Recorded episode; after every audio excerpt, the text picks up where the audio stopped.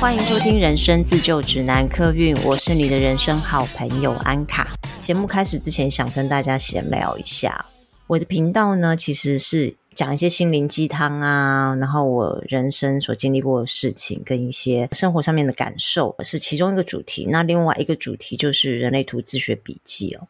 人类图自学笔记这个单元是比较受欢迎的，但我发现越来越多听众朋友是喜欢听我分享。跟身心灵有关的话题，这都是跟我自己经验是有关的，也跟我对日常生活的感受、我的观察是有关系的。我比较不会去讲我没有经历过的事情，或是我没有看到的事情。身心灵这个单元呢，有观众喜欢，其实我还蛮开心的，因为那个真的就是打从我心里面想要说出来的话。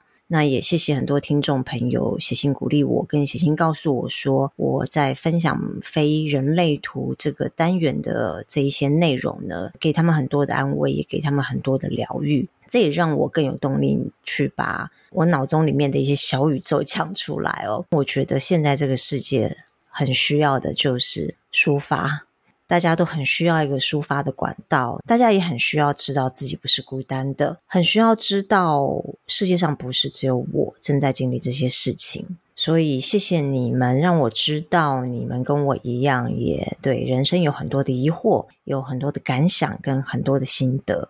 我会持续分享这一些对我来说很受用的心灵鸡汤哦，分享给大家，我也很开心。好，那我们今天是第五十九集哦，我觉得时间真的过得很快哦，从去年的三月一直到今年的十月，我已经做了一年半的 podcast，累积的集数呢，虽然不多。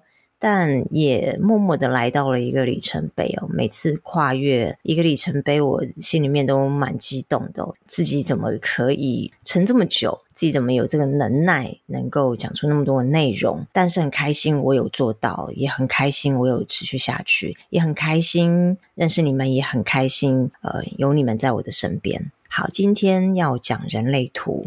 之前人类图其实我已经讲蛮多的哈，我们之前已经讲过了四大类型、九大能量中心、人生角色。虽然不是每一个人生角色都去解析，但是我的分类方式啦，大致上大家可以知道说一二三四五六爻在讲什么，身体层面跟意识层面在讲什么。那现在呢，我想要带大家再更进一步了解了基础之后呢，我们开始深入的了解通道跟回路。当然也希望未来我们可以多讲一些闸门哈。我记得我刚开始知道通道这个概念之后，我立刻上网去查了我每一条通道解释。其实现在网络上面有太多人类图资讯，所以你一定都查得到你自己有的那些通道的定义跟解析。但是呢，我认为那些通道跟解析，它就是一个类似像课纲的东西，它告诉你一个大方向、大原则，怎么活出那一条通道的特质，那个是每一个人的运用方式不一样。我之前节目有说，人类图是立体的。各位听众朋友，如果有去上过画画课，你就会知道说。我们在上那个亚克力颜料的时候哦，是颜色一层一层的堆叠上去。假设说我们第一道颜料上的是黄色，第二道上的是绿色，绿色不会完全把黄色盖掉，你会看到两种颜色的综合色。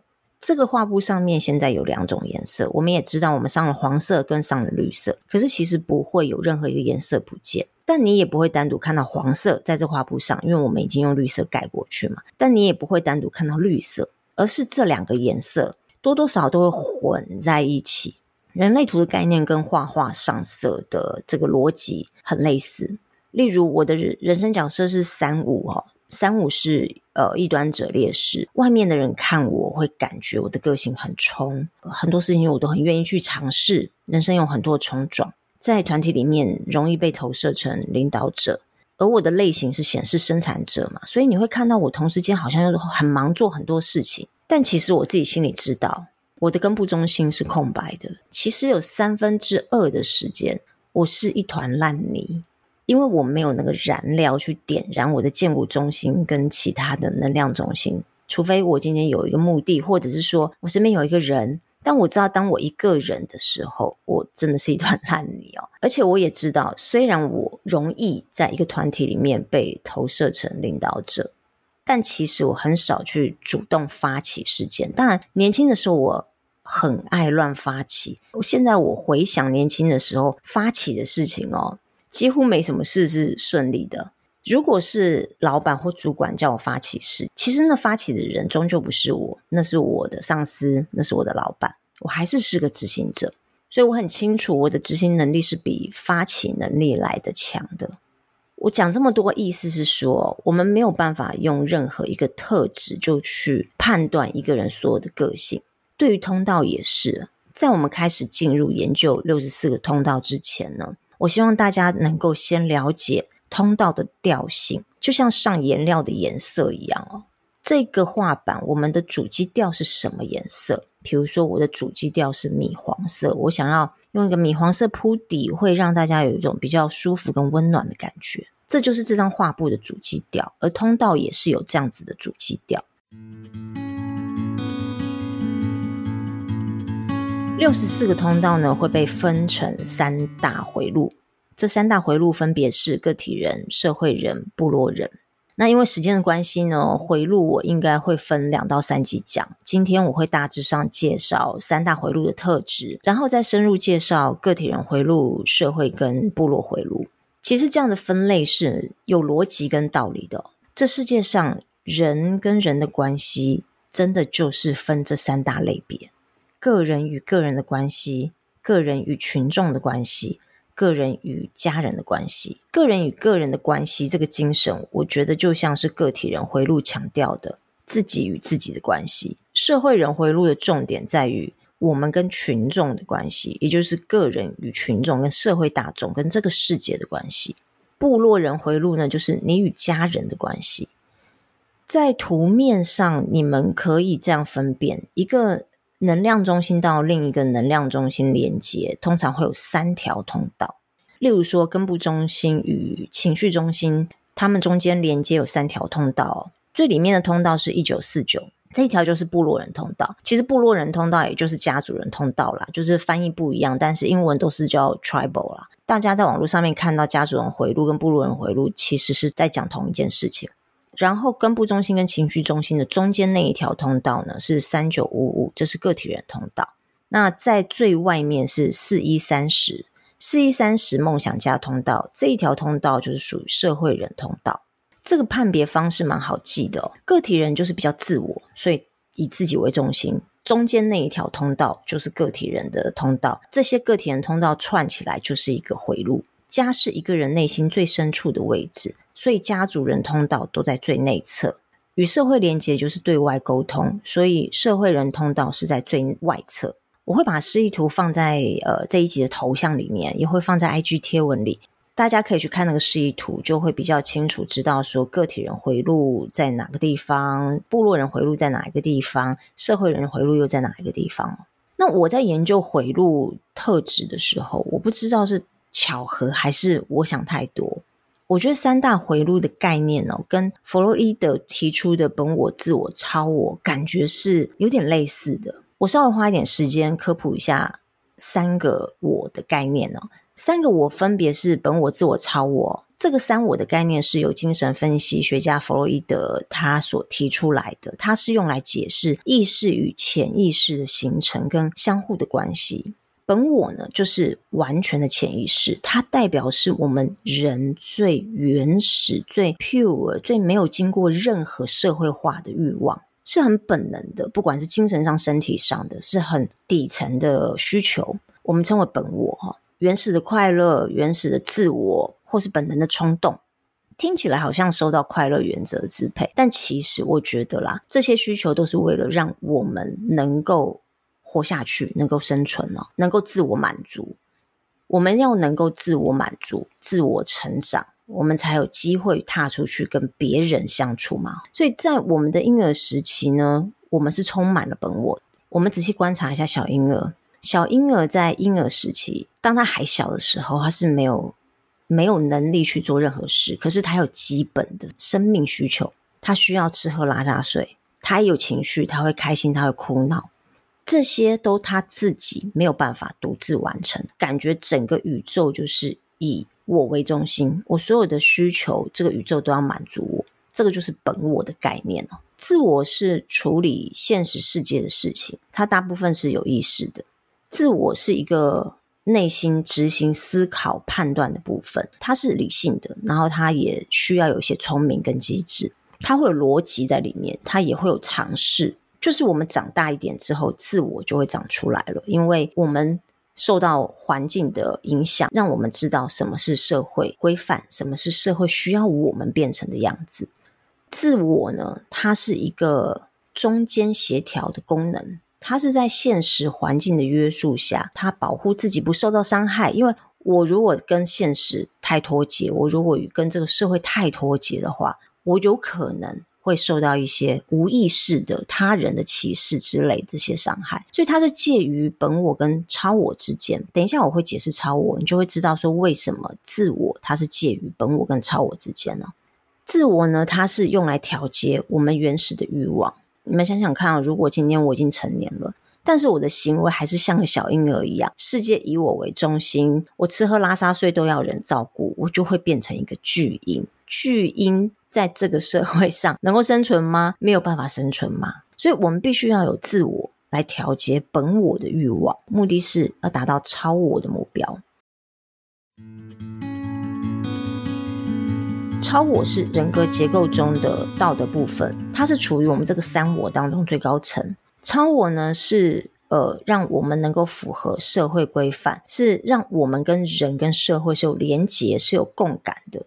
它是比较是向外去扩展，然后甚至是牺牲自我。超我就是超越自我，把自己本能的需求放下，因为我的目标在世界的共荣，我的目标在促进人类的进步、世界和平之类的。所谓超我就是超越本我。简单来说，本我就是焦点放在自己身上，超我的关注力是在外面的世界，自我就是中间的调节者。哪一个我过大，其实都不好。本我过大呢，就会变成我们常说的自私啊、自我中心。那超我过大的话呢，是过于关心外界世界，会有点活在神的仙境哦，有点像是神父修女。他们其实是带着使命的，而且他们的环境条件让他们可以做超我这些事情。可是我们一般人如果超我过大的话，我们会过于关心外面世界，而忽略了本我的需求。本我也是我的一部分啊，而且是最基础的那一部分。本我没有被满足的话呢，我们其实是不可能达到超我的境界的。而且，如果我们过分的忽略本我的需求，可能会导致我们最基本的生存条件都没有办法维持。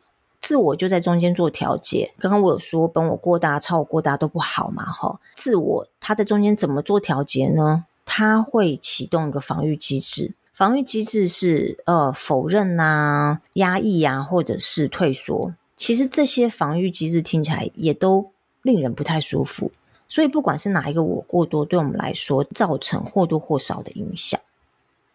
那我刚刚讲说，为什么研究三大回路的时候会让我想到弗洛伊德的三个我呢？我先来讲个体人回路哦。个体人回路的关键字是。明白、懂了、知道，那目标是突变，所以可想而知，个体人他专注的是当下，是个人，他必须非常注重在自己的身上，才不会受到超我的道德规范，也才能够因为一路保持自我而产生突变。个体人回路有一件很重要的事情，我们要记得，他们的存在是为了带给世界突变，不管是自己先突变，然后。改变了整个磁场或周遭的人，大家一起突变，而是说他们来就是带着大家一起突变。总而言之，个体人回路的存在就是为了突变。突变带来是什么？是改革，是进步。人类的演化史里面，如果没有突变的话，我们就不会从海底生物变成在陆地上能够走路的哺乳类动物。而这个突变呢，是没有办法从学习中获得的。你看哦，海底生物不可能用学的就可以长出脚来哦，所以突变是一种无法从别人的协助中能够做到、能够达成的事情。突变是自发性的、无意识、自然而然产生的。个体人回路的运作模式就是这个样子，他没头没脑的就发生了。我刚刚不是说个体人的关键字是呃，我不知道，可是突然之间我就知道了，突然之间我就懂了。你没有办法去追溯原因，你也没有办法用理智去判断它为何发生。我举个例子哦，我们连接居中心跟喉咙中心的通道是一八通道嘛，就是个体人通道。一号闸门是在居中心，它掌管的是创意；八号闸门在喉咙中心，它掌管的是领导力。这一条叫做启发的通道，它会带给人启发。你要启发别人呢，自己必须先要获得启发嘛。但是你应该没有听过自己启发自己吧？其实他不会自己给自己启发哦，他启发方式就有点像被雷劈到一样，灵感突然就来了。我的创意就突然跑进我的脑子里面，我突然就知道我要怎么去领导别人，天外飞来一笔的，像中乐透一样的感觉。那我自己有的个体人通道是二三四三哦，我在节目当中讲过很多遍哦，就是俗称天才与疯子的通道。其实这条通道的正式学名是洞见的通道。洞见是什么呢？我特地去查了国语词典，国语词典对洞见这个名词的解释是能透彻的了解。能够透析不易察晓的事物，既然能察觉到别人都不容易察觉到事物，那在别人没有询问之前，我们讲出来就会像是在讲天语。在别人的认知还没有走到那一步之前，我们就先说了下一步会发生什么事。人对于未知的事情通常是恐惧的，恐惧之下自然会产生拒绝，会先对那件事情 say no。这就是为什么这条通道俗称天才与疯子哦，因为你在对时机点讲出来，你就是个天才；但如果你是在不对时间点讲出来，或是没有人询问之下讲出来，你自己说出来就会被当天语。但是讲出来这件事情呢，它会造成突变。洞见就是现在没有发生的事，而未来可能会发生。现在没有发生是未来可能发生，它就是一个突变啊。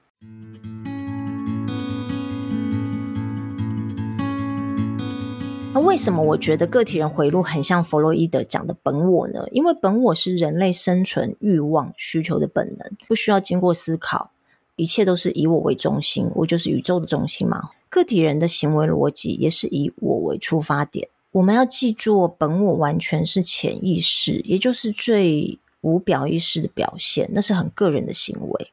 就像我的天才疯子通道，我们产出的洞见是很个人的。产出洞见这个行为不需要任何人参与与协助，而且它自然而然就发生了。所以个体人回路很强的人，通常会给人一种很自我，甚至很自私的感觉。弗洛伊德的本我的概念呢，也就是只有自我存在而已。个体人回路讲的就是我在我的这个回路里面运行，我在专注在我自己个人当中运行，跟外界是完全没有关系的。那你看哦，个体人通道是专注在自己的小宇宙里面，社会人通道是讲求对外的沟通、共融、和谐性。所以个体人通道跟社会人通道是有冲突性的哦，一个向内，一个向外，本我跟超我是互相冲突的，自我在中间做调节。个体人跟社会人的相冲突，是不是像极了弗洛伊德的三我理论？本我跟超我是互相对立的。如果一个人他只有个体人回路，他没有社会人，也没有家族人回路的话，他是不是很难适应社会，很难与人相处呢？节目开始我有说，人类图像画画一样，颜料是一层一层堆叠上去的。在今年呢，我有认识两位朋友，都是个体人的特质很强烈的。一个是他真的只有个体人通道，他就是从六一二四通到四三二三，然后再通到一八通道，他就从头通到尾哦。而他的运作方式其实也真的蛮自我的。我有跟他就是合作了一些东西，他有自己的想法，他有自己的相信，他有自己的原则。他会不会很难适应这个社会？不会啊，他也是就是在社会上工作嘛。呃，我们还有其他闸门呐、这些闸门一定多少有一些是社会人，有一些是部落人闸门，再加上我们又有爻嘛，对不对？我们有爻辞，我们有不同人生角色哦，所以不见得个体人他就很难适应社会，只是说别人看他会觉得他很自我，这真的没有好或坏哦，因为这个世界上就是需要不同类型的人的存在。另外就是呢，个体人还有一个特质是忧郁的特质。这里的忧郁跟忧郁症的忧郁是不一样的。中文翻译虽然都叫做忧郁，可是个体人的忧郁的英文是 melancholy。melancholy 的忧郁呢，跟忧郁症的忧郁是不一样的。忧郁症的忧郁是 depression，特征完全不同哦。一个人如果他经历是 melancholy 的话，反而能够帮助他更认识自己。melancholy 跟 depression 有什么不一样呢？就是 melancholy 是他有一种想要独处，他希望这个 moment 这个世界只有他。可以让他去思考他想要做的事情，因为个体人通道的存在就是渴望创新，渴望与众不同。如果他跟这个世界太密集的社交、太密集的相处的话，他是没有办法能够回到自己的内心世界，安静下来去做这些创新的改革的。所以，melancholy 他的忧郁是他想要自己一个人，然后与这个世界先暂时隔离。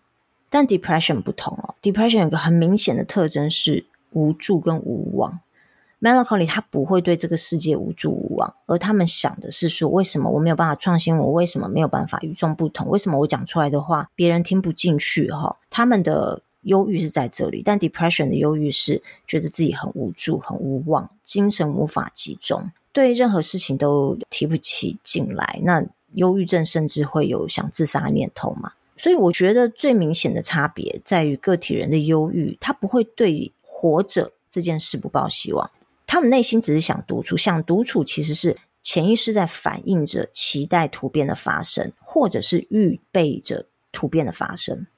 个体人回路很强的朋友，你请你不要看到说哦，个体人会有忧郁的特质就觉得很紧张，或者是也有些人会觉得没有啊，我一点不忧郁，我很开心。所以我刚刚才会想说，定义一下 melancholy 跟 depression 不一样的地方哈，它绝对不是那一种忧郁症的忧郁哦。然后个体人回路还有一些个体人回路还有一些听起来负面的标签，就是个体人特别的耳朵硬，听不进去别人的话。我们大家都知道，人类图有三个闸门，被戏称为笼子的闸门，这三个闸门都开在个体人通道的其中一端。三十八号的战士闸门，三十九号的挑衅闸门。三八三九都开在荐骨中心，四三号闸门开在逻辑中心。呃，我觉得所有的个体人通道都有这个防卫机制，它的目的是不受外界影响，专心的在自己的图变上面。